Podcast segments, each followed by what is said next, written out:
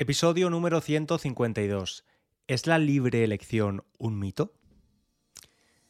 Ay, estudiante, el tema de hoy, tengo que reconocerlo, es denso.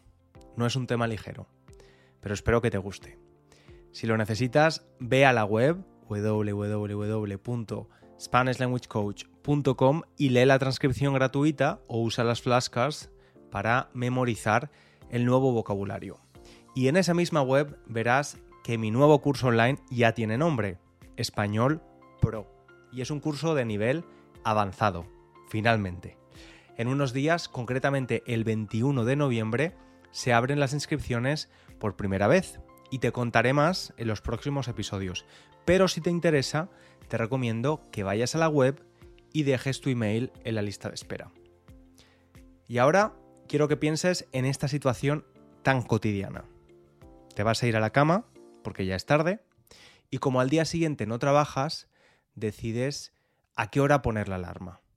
O no la pones y ya te despertarás a la hora que el cuerpo te lo pida, a la hora que sea, que mañana no trabajas, así que está bien. Dejas la ventana abierta o la cierras. Ya hace algo de fresco, pero decides dejarla abierta. Tienes frío a las 3 de la mañana, te despiertas y la cierras. Has dormido tus ocho horitas y te levantas. Por la mañana no sabes si quedarte en casa leyendo mientras tomas un café o ir a desayunar a un sitio nuevo del que te han hablado. Esto es una pequeña demostración de las decisiones voluntarias que tomamos cada día. Y por cierto, en español las decisiones se toman, no se hacen. Hacer una decisión se entiende, pero suena raro. Y esas pequeñas decisiones del ejemplo, las voluntarias, no son más que el 1% de todas las decisiones que tomamos en un día. Sorprendente, ¿verdad? Y entonces, ¿cuánto son el total de las decisiones diarias de una persona media?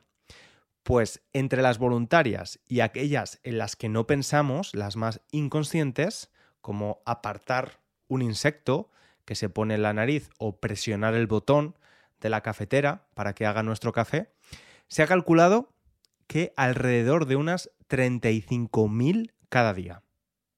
Y yo hubiera pensado que eran muchísimas menos, pero no. De hecho, me resulta un poco inquietante no ser consciente de la cantidad de decisiones que tomamos al día. Porque supongo que a todos nos gusta sentir que controlamos las situaciones, ¿no? Especialmente si eres un poquito control freak, como yo.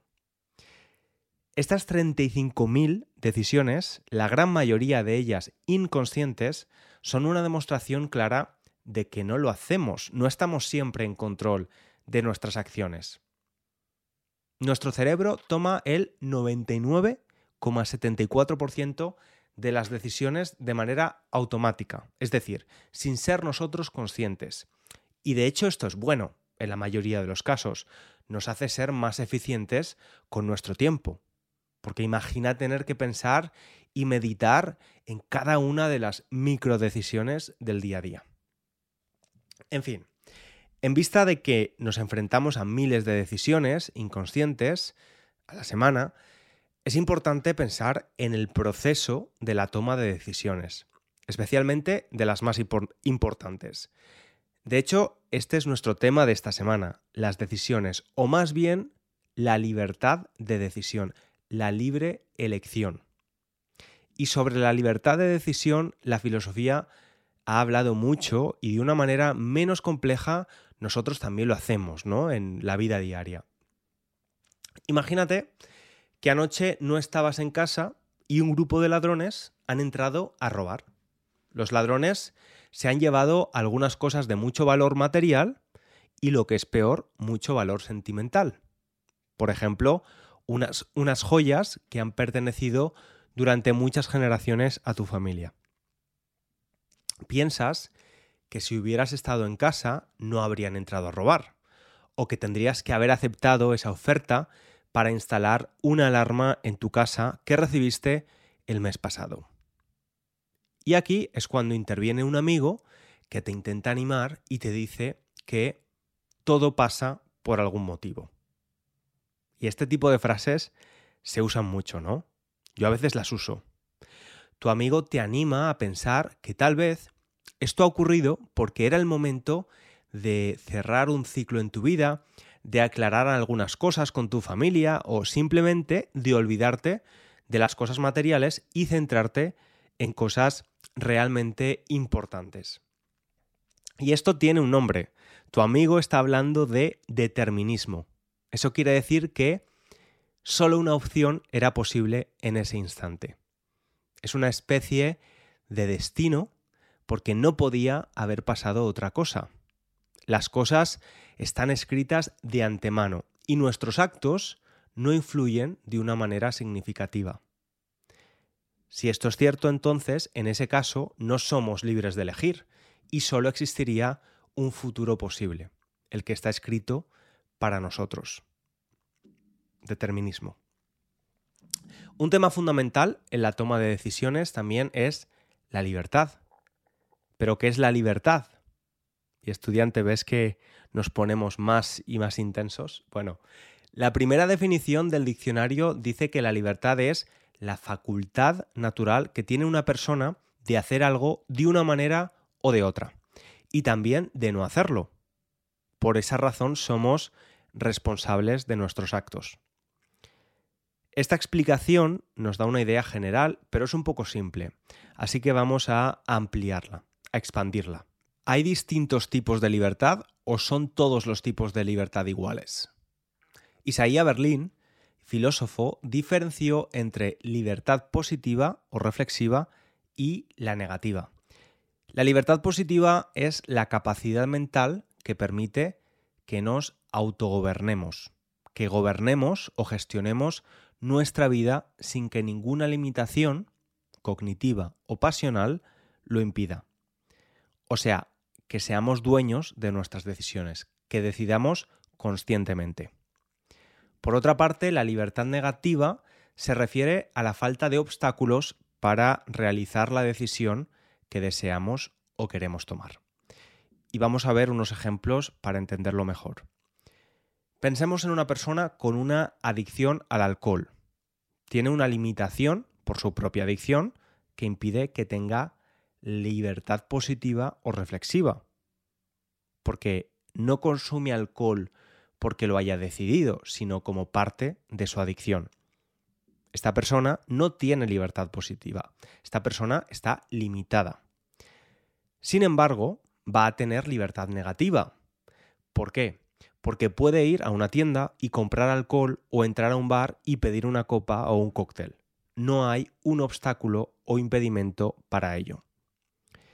Y ahora vamos a pensar en una persona con otra adicción, una adicción al juego, un ludópata. Esta adicción se llama ludopatía en español. Y obviamente es adicción al juego con dinero, como el póker, la ruleta o el bingo.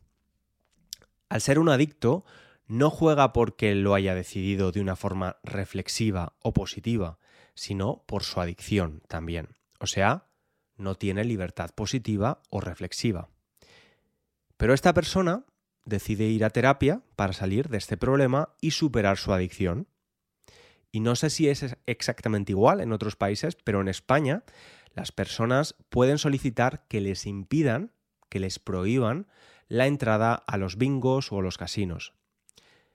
Vamos a imaginar que esta persona, que está en tratamiento, se ha apuntado a la lista para que no lo dejen entrar a los casinos, para que le denieguen el acceso ha renunciado a su libertad negativa, porque ha puesto un obstáculo que en este caso es beneficioso para ella. O sea, un adicto al juego, con la entrada prohibida a los casinos, ni tiene libertad positiva, porque no elige libremente jugar o no, ni tiene libertad negativa, porque tiene un obstáculo, la prohibición. Y por último, un familiar de esta persona que sufre ludopatía, y es consciente del daño que han hecho las adicciones en su familia y de forma consciente decide no jugar nunca. Y además, para asegurarse de que jamás lo hará, también pide que le apunten a la lista para no poder entrar a los bingos o casinos. Por tanto, esta persona tiene libertad positiva o reflexiva porque es capaz de tomar su decisión libre e informada, pero ha renunciado a su libertad negativa respecto al juego. Y estudiante, yo he tenido que leerlo varias veces para entenderlo bien, así que no quiero que, que te frustres, ¿vale? Si no lo pillas, si no lo entiendes a la primera, ¿ok? Tranquilidad. Y en cuanto al alcohol, una persona no alcohólica también puede de forma consciente y ejerciendo su libertad positiva o reflexiva decidir no beber nunca. Y en este caso también tiene libertad negativa, pues no hay ninguna barrera que le impida comprar alcohol o entrar a un bar y pedir una copa. Para Berlin, el filósofo que planteó esta teoría sobre la libertad, solo en uno de estos supuestos hay libertad plena, es decir, positiva y negativa. ¿Cuál será? Es el último caso. La persona es libre de manera positiva porque ha decidido no beber y negativa a la vez porque podría hacerlo, ya que no hay nada que se lo impida, no tiene ninguna limitación y aún así no lo hace.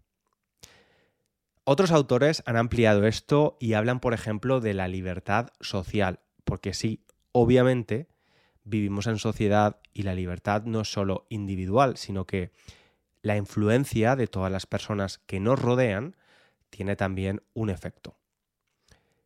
Y hay otro punto que me parece fundamental para entender si somos o no somos realmente libres, y te voy a hacer otra pregunta.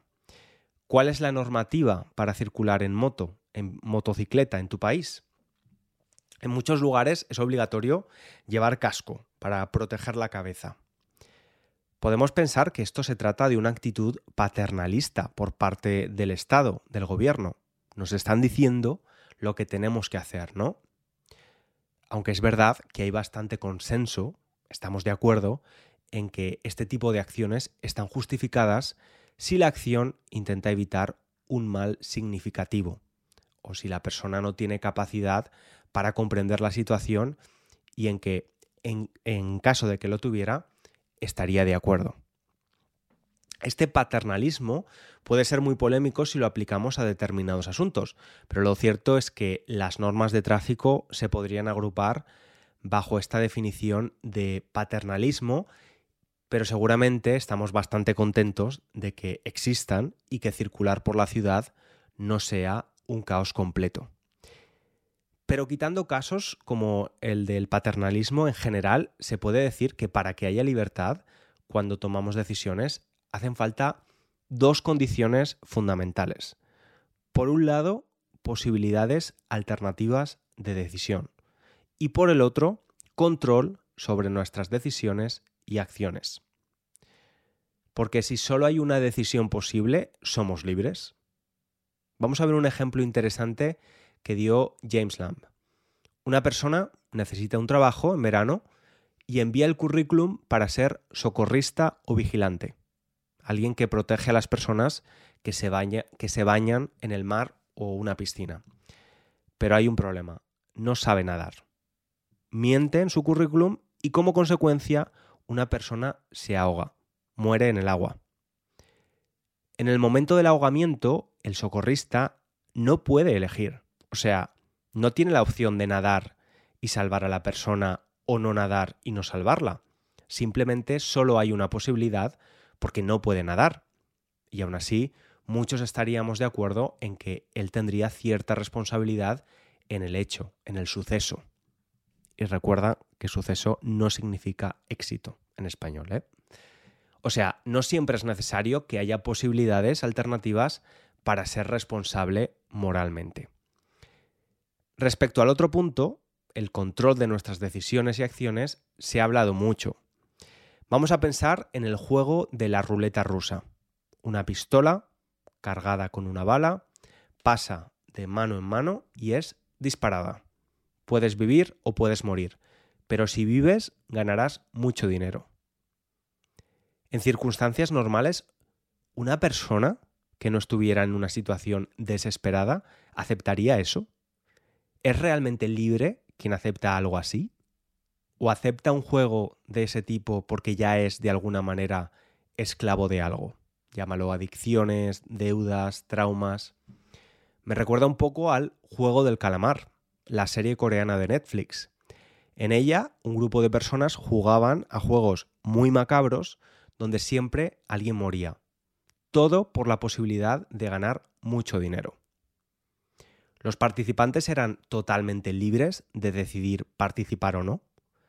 ¿O es que estaban condicionados por sus propias vidas cargadas de deudas económicas y problemas y sentían que no tenían nada que perder? Por eso, en la toma de decisiones hay una parte de conciencia y otra de inconsciencia. La parte de la conciencia es clara. El ejemplo del principio del episodio de cerrar la ventana si hace frío, si tengo frío, cierro la ventana. Pero muchas veces las elecciones en la vida son mucho más complejas y aunque la toma de decisiones se ha debatido desde hace siglos, siguen existiendo temas difíciles de resolver, algunos de ellos nuevos. Y nuestra propia moral también nos condiciona, pero no es lo único. Nuestro contexto social, las experiencias de nuestra vida, nuestra familia, hay un montón de factores que también lo hacen.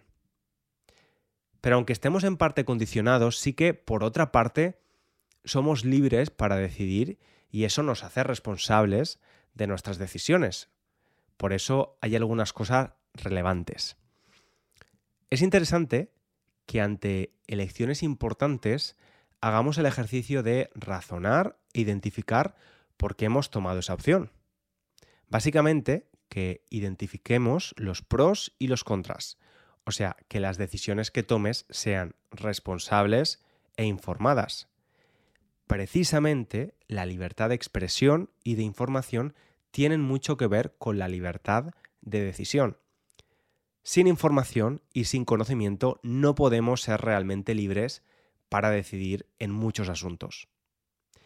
Y como ves, la pregunta que nos hacíamos al principio del episodio de si la libre elección es un mito es un debate de muchas perspectivas y la realidad es que algunos argumentan que la libre elección es una idea idealizada y que las personas están influenciadas por diversas fuerzas y limitaciones en sus decisiones, como hemos visto, lo que podría hacer que sea un concepto más complejo de lo que parece. Otros pueden creer en la existencia de la libre elección que sí es cierta, pero en ciertos contextos o situaciones específicas. ¿Y tú qué opinas, estudiante? Puedes darnos tu opinión en la página web, donde lees la transcripción, o si usas Spotify, en la caja de comentarios que hay en cada episodio. Yo los leo todos, ¿eh? Por cierto. Yo te espero en el próximo episodio. Que vaya muy bien la semana. Un abrazo grande. Chao, chao.